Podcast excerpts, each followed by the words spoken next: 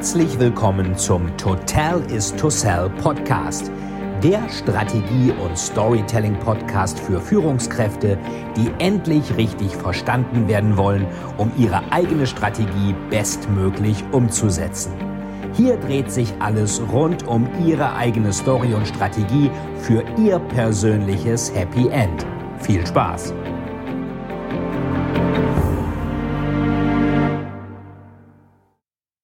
Heute beginnt der zweite Teil von Pessimismus und Schurken in der Story und warum eine nur erfreuliche Realität in der Story nicht glaubwürdig ist. Und wir hatten uns ja beim letzten Mal Schopenhauer und Goethes Faust auch angeschaut. Und ähm, Goethes Faust, was ich sowieso jedem empfehle, das nochmal zu lesen, tolle Geschichte, geht ja los, dass eigentlich alle den Herrn loben für die Schöpfung. Da sagt Raphael, die Sonne tönt nach alter Weise in Brudersphären Wettgesang und ihre vorgeschriebene Reise vollendet sie mit Donnergang. Ihr Anblick gibt den Engeln Stärke, wenn keiner sie ergründen mag.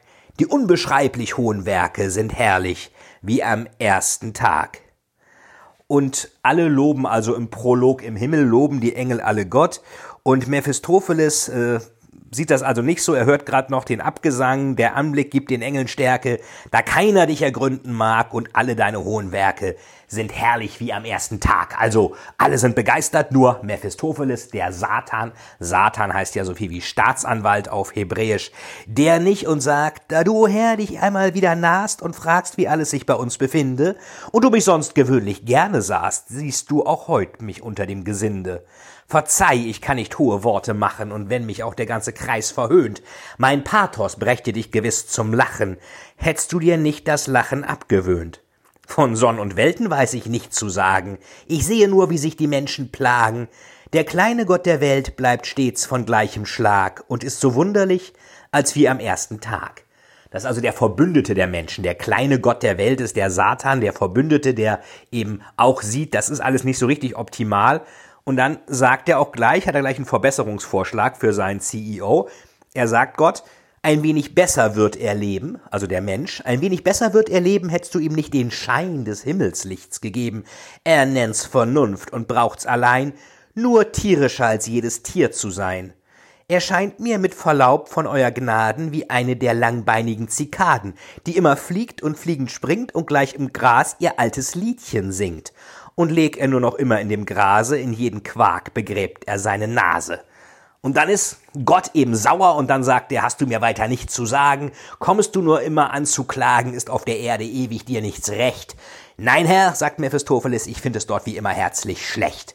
Die Menschen dauern mich in ihren Jammertagen, ich mag sogar die Armen selbst nicht plagen. Kennst du den Faust, den Doktor, meinen Knecht? Und dann geht der Deal los. Das ist ein bisschen angelehnt an die Hiobs-Geschichte aus dem Alten Testament, wo eben Gott Hiob mit ganz vielen Plagen versucht, ob er ihm denn trotzdem treu bleibt, auch wenn alles schief geht. Und das versucht Mephistopheles dann auch mit Faust. Dafür muss er natürlich mit dem Herrn, dem Big Boss, einen Deal machen, ob der das auch dem zustimmt. Er stimmt dem zu und ähm, sagt auch gleich äh, der Mephistopheles, die Menschen dauern mich in ihren Jammertagen, ich mag sogar die Armen selbst nicht plagen. Also er hat so viel Mitleid, dass er die nicht mal plagen möchte, die Menschen, weil die Schöpfung eben so schlecht ist. Und auf diese Art und Weise ähm, geht das dann seinen Gang, dass Faust ähm, versucht wird von Mephistopheles, wie das ausgeht. Ähm, lesen Sie es am besten in Faust 1 oder auch Faust 2, lohnen sich beide gleichermaßen. Die ganze Geschichte mit der unerfreulichen Realität, die geht auch weiter. Ähm, das finden wir zum Beispiel in einem Film wie Matrix. Matrix kennen Sie vielleicht, dieser Film, wo die Menschen in einer Simulation leben und eigentlich nicht genau wissen, ist das real oder nicht. Also sie glauben, es ist real.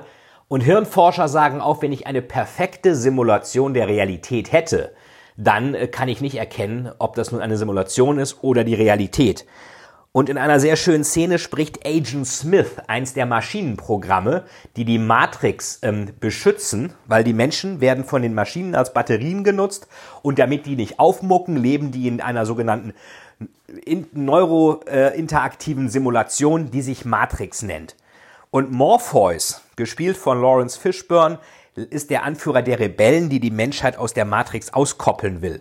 Und in einem Gespräch sagt dann Agent Smith zu ihm, Have you ever stood and stared at it, Morpheus, marveled at its beauty, its genius?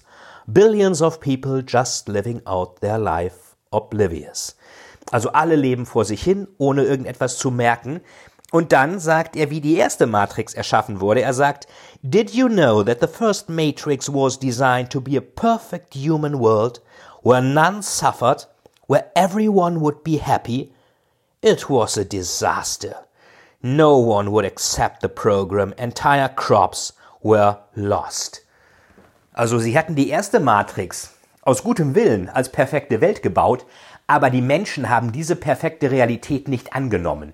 Die haben das nicht akzeptiert, die haben gesagt, nein, das kann nicht sein, äh, das ist zu schön, um wahr zu sein. Und dann sagt ja Agent Smith ganz äh, zynisch, entire crops were lost. Es fielen ganze Ernten aus in der deutschen Version.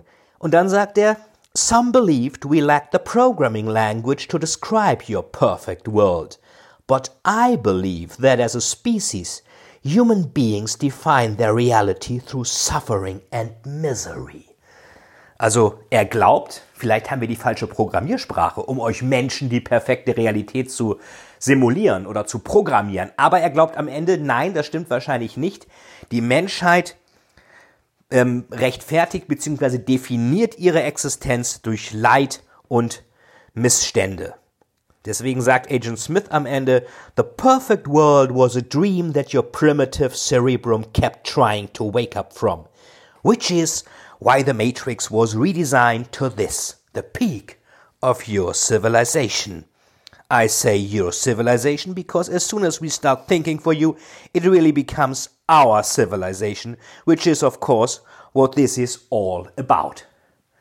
Somit ist also die Matrix entstanden, genauso unerfreulich wie die Welt, die sie darstellen soll und die es vorher gab, die Welt des Jahres 1999 in dem Film, also von der menschlichen Zivilisation auch zur Zivilisation der Maschinen. Agent Smith hat irgendwie begriffen, eine rein perfekte Welt nimmt das menschliche Gehirn nicht an, nimmt es nicht für voll. Insofern hat er auch einen wichtigen Grundsatz des Storytellings verstanden. Eine rein rosarote Geschichte wird nicht für real genommen. Und das hatte auch Gerhard Roth, der Hirnforscher, mir mal in einem Interview ähm, gesagt. Ich habe ja meine Dissertation über den Film Matrix geschrieben. Die finden Sie auch, wenn Sie das interessiert, auf dem Hochschulserver der Uni Oldenburg. Gibt es auch Bücher von, Sie können es aber auch runterladen. Uni Oldenburg und einfach Veit Etzold eingeben. Die Ambivalenz des Realen.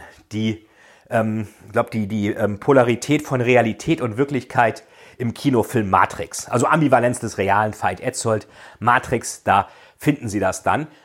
Und ähm, das sagt Agent Smith halt auch, eine reale Realität muss immer unerfreulich sein. Unerfreulich muss sein, weil das eben die Gehirnchemie anschmeißt, diese unerfreuliche Welt verbessern zu wollen.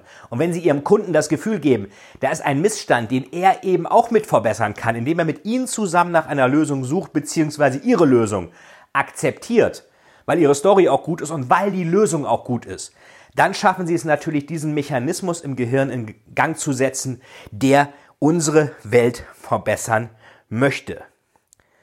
Schopenhauer sieht das natürlich ähnlich, um nochmal auf ihn zurückzukommen. Er sagt auch, die Welt muss unerfreulich sein, um als Welt glaubhaft zu sein. Schon allein deswegen, weil der Schmerz immer viel größer ist als das Glück. Das kennt ja jeder, ist ja leider so. Ähm, da sagt Schopenhauer auch in die Welt als Wille und Vorstellung in seinem großen philosophischen Werk, denn nur Schmerz und Mangel können positiv empfunden werden und kündigen daher sich selbst an. Das Wohlsein hingegen ist bloß negativ. Daher eben werden wir der drei größten Güter des Lebens Gesundheit, Jugend und Freiheit nicht als solcher inne, solange wir sie besitzen, sondern erst nachdem wir sie verloren haben denn auch sie sind Negationen. Dass Tage unseres Lebens glücklich waren, merken wir erst, nachdem sie unglücklichen Platz gemacht haben. Die Stunden gehen desto schneller hin, je angenehmer, desto langsamer, je peinlicher sie zugebracht werden. Und das ist wahrscheinlich bei den meisten Leuten auch so, dass die auch denken, das Wochenende geht viel schneller rum als die Woche, was ja subjektives Zeitempfinden ist.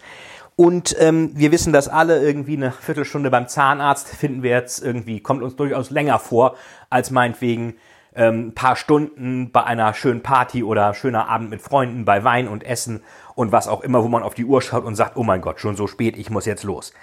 Das heißt, Wohlbefinden ist für Schopenhauer dabei nur eine Negation von Schmerz. Und das kennen wir ja selber auch. Solange es unserem Zahn gut geht, schenken wir ihm keine Aufmerksamkeit. Aber erst wenn er anfängt zu schmerzen, hat er alle Aufmerksamkeit. Da gilt dann dieses Sprichwort, was wir vorhin gesagt haben. Ein Baum, der umfällt, macht mehr Lärm als ein ganzer Wald, der wächst. Und das Negative ist also oft stärker als das Positive in der Wahrnehmung. Da gibt es ja auch Dienstleistungen, die man nur dann wahrnimmt, wenn sie nicht funktionieren, was auch undankbar ist. Wasserversorgung, Stromversorgung und ähnliches. Da sagt ja kein Mensch, die sagen ja nicht morgens, oh, wie toll das Wasser geht, oh, wie toll der Strom geht. Ich meine, in einigen Ländern der Welt sagt man das und ist da auch dankbar für, aber es ist ja kein Mensch dankbar. Wenn der Strom aber ausfällt, dann ist natürlich äh, das Geschrei groß, wenn kein Wasser da ist, ebenfalls. Das ist natürlich auch eine ganz herausfordernde Art und Weise für solche Unternehmen auch gute Stories zu finden, die eigentlich nur dann auffallen, wenn ihre Dienstleistung nicht da ist. Das, was man so Utilities nennt. Schopenhauer ist da auch recht kompromisslos. Er lässt da nicht mit sich reden. Ähm, er übt auch viel Kritik an den Menschen, die sich an einer scheinbaren Perfektion der Welt erfreuen. Ähm, und glauben, das ist absichtlich so, damit äh, das Leben des Menschen verbessert wird. Das sieht er komplett anders. Gemäß Schopenhauer ist diese, diese scheinbare Perfektion nur eine Notwendigkeit, um die Schlechtigkeit der Welt und auch die Welt selbst überhaupt enthalten, erhalten zu können. Eine Welt, die untergeht, die so schlecht ist, dass sie untergeht, die kann ja auch niemanden mehr quälen. Also wenn sie mehr schlecht als recht weiter existiert, ist das Leid ja für alle größer, als wenn sie gar nicht existiert. Deswegen ist für Schopenhauer die Welt nicht, wie es Leibniz sagte, die beste aller möglichen, sondern die schlechteste aller möglichen.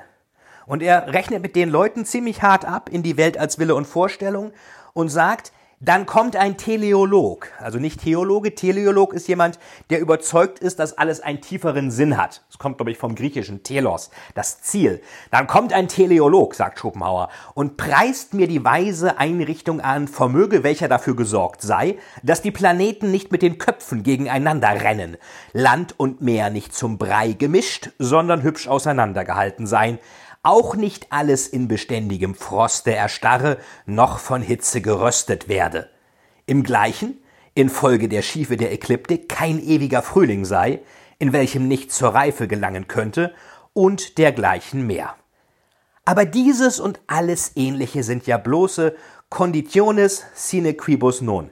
Wenn es nämlich überhaupt eine Welt geben soll, wenn ihre Planeten wenigstens so lange wie der Lichtstrahl eines entlegenen Fixsterns braucht, um zu ihnen zu gelangen, bestehen und nicht wie Lessings Sohn gleich nach der Geburt wieder abfahren sollen, da durfte sie freilich nicht so ungeschickt gezimmert sein, dass schon ihr Grundgerüst den Einsturz drohte.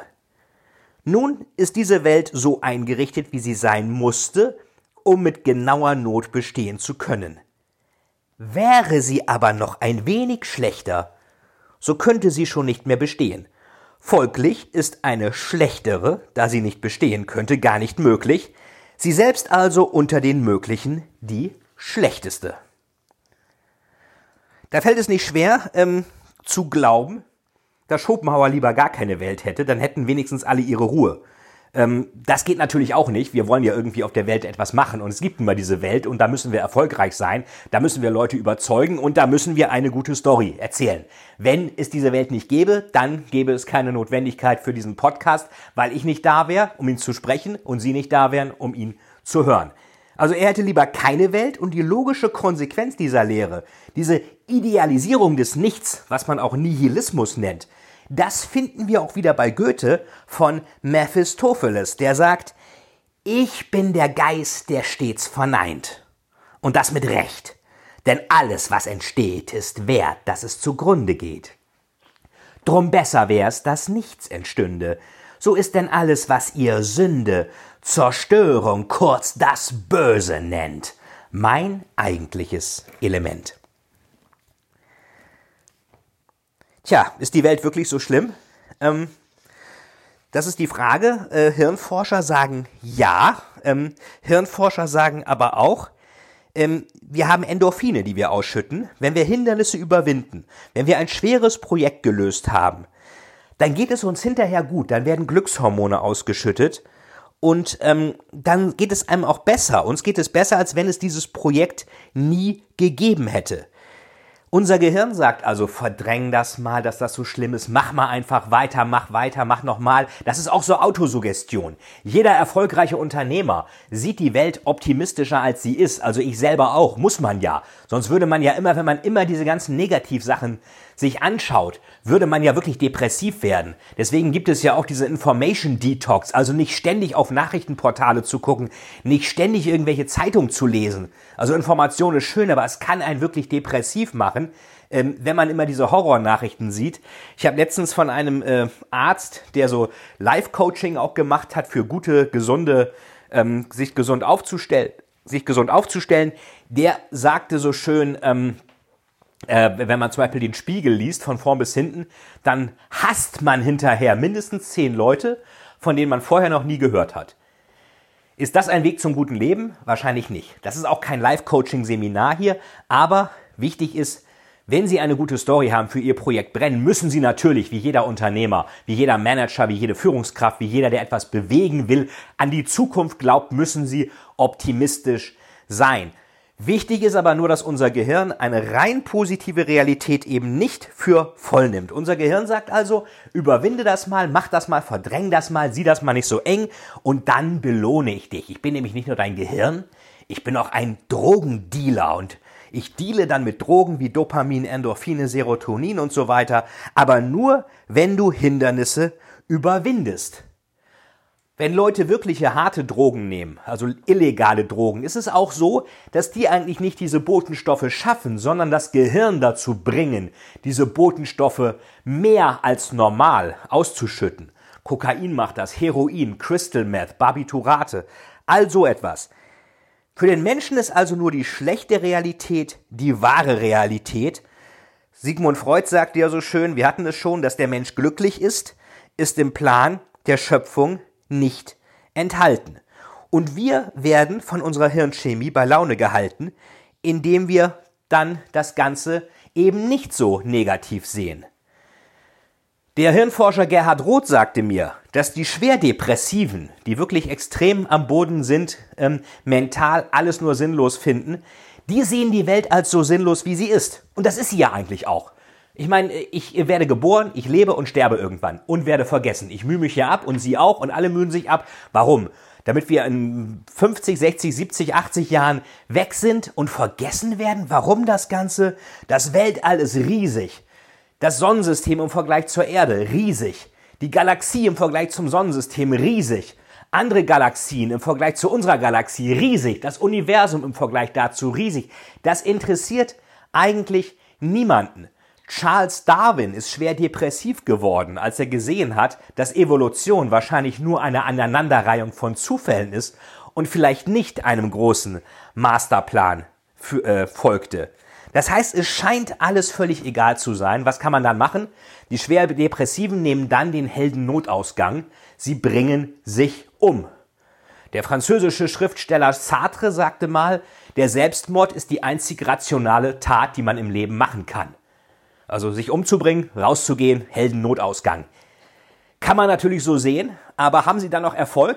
Im nächsten Leben vielleicht, wobei Sie wissen ja nicht, was dann kommt. Kommt dann überhaupt was? Und wenn ja, wird es dann überhaupt besser? Wissen Sie ja auch nicht. Vielleicht ja, vielleicht auch nicht. Das heißt, das kann nicht die Lösung sein.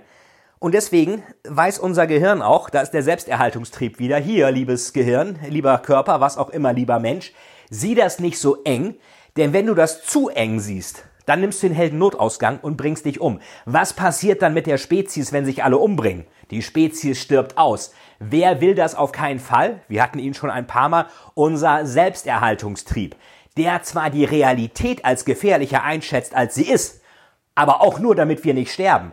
Und der hat selbstverständlich auch kein Interesse daran, dass wir uns umbringen. Und deswegen brauchen wir eine unerfreuliche Welt, denn nur diese unerfreuliche Welt, auch in der Story, schmeißt die Maschine im Gehirn an, mit der wir versuchen, eben diese unerfreuliche Welt zu verbessern.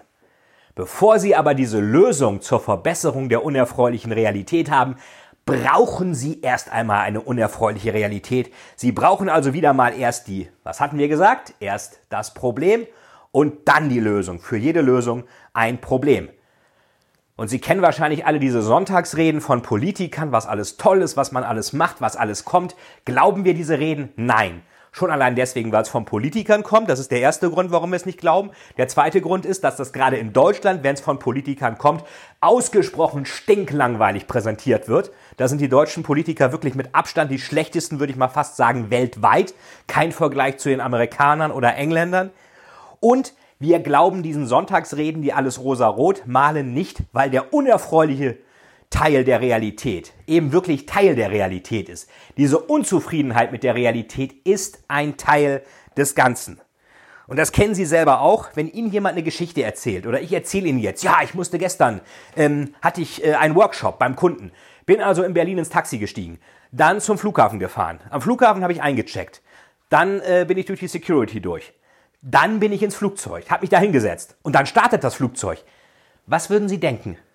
Sie würden doch denken, mein Gott, kommt der mal zu Potte, was ist denn jetzt? Diese Aneinanderreihung von Fakten, die ist langweilig. Sie warten auf irgendeine Punchline, irgendein Konflikt muss es doch gegeben haben. Irgendwie, jetzt muss doch mal irgendwas kommen. Ist da an Bord einer ausgerastet oder sind die aus Versehen in die falsche Stadt geflogen oder was ist da genau passiert oder, oder, oder war der Papst mit an Bord? Wir wollen irgendeine Überraschung, irgendeinen Konflikt, positiv oder negativ hören. Und wenn wir zu lange darauf warten müssen, weil wir nur Fakten aneinander reihen, dann verlieren wir unser Gegenüber. Wir warten immer auf das Desaster, um dann mit einer Lösung zu kommen. Also gilt auch für Sie, lassen Sie Ihren Gesprächspartner, Ihren Chef, Ihren Kunden, Ihren Mitarbeiter nicht zu lange warten. Vielen, vielen Dank, dass Sie wieder bei dieser Folge mit dabei waren. Wenn Ihnen die Folge gefallen hat, würde es mich sehr freuen, wenn Sie mir eine Bewertung bei iTunes hinterlassen, damit ich sehen kann, ob Ihnen diese Folge geholfen hat und damit ich noch mehr Menschen bei ihrer Story unterstützen kann. Jetzt wünsche ich Ihnen noch einen erfolgreichen Tag und wir hören uns beim nächsten Mal. Ihr Veit Etzold.